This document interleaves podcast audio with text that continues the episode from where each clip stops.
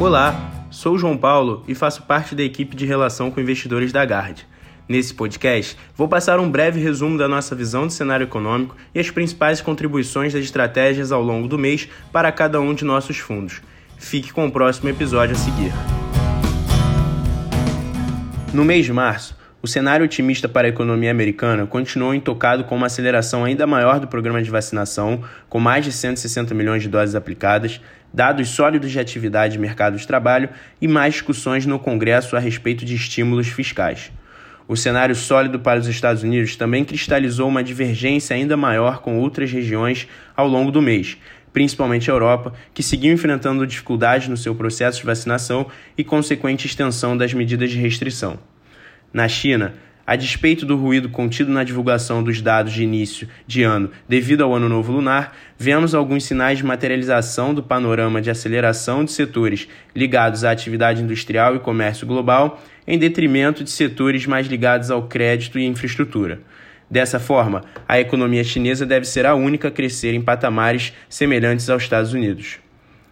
No cenário doméstico, a dinâmica da pandemia deteriorou nas últimas semanas, com a forte aceleração dos números de óbitos e diversas notícias de colapso dos sistemas de saúde ao redor do país, o que tem sido seguido pelo aumento das medidas de restrição social. Esse pano de fundo tem mantido o risco fiscal elevado, com diversas demonstrações vindas da classe política por uma maior demanda por recursos.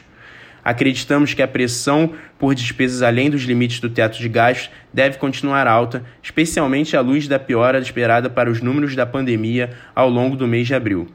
Assim, no curto prazo, mantemos uma visão negativa para o cenário doméstico. Por outro lado, ainda mantemos a visão de que poderemos vacinar a população mais frágil, acima de 60 anos, até o final de maio, o que deverá levar um alívio no sistema de saúde nos meses subsequentes e uma reabertura gradual da economia.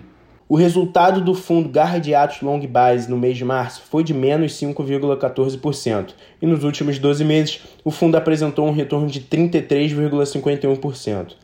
O mês foi marcado por fortes movimentos nos mercados globais, com destaque para o Brasil devido ao seu risco idiosincrático. Dado o cenário conturbado no final de fevereiro e visando uma gestão de risco, decidimos diminuir a classe de ativos voltada ao mercado doméstico e migrar esse risco para as posições de valor nos Estados Unidos, atrelados à reabertura econômica. Essa estratégia foi impactada negativamente, dado que a desaceleração da abertura da curva de juros americana mudou, junto com fatores técnicos do final do mês e quebra de um hedge fund grande, levando a realizações fortes nessa classe de ativos. Na parte internacional, continuamos acreditando que o crescimento global, com destaque para os Estados Unidos, ainda não está precificado em ativos de valor, como por exemplo ações dos setores de petróleo e mineração, que apresentam um potencial positivo. Na parte de bolsa local, continuamos a ver o cenário ainda excessivamente fluido para a tomada de posições maiores e por isso nosso risco local está baixo e concentrado em teses menos atreladas à economia local.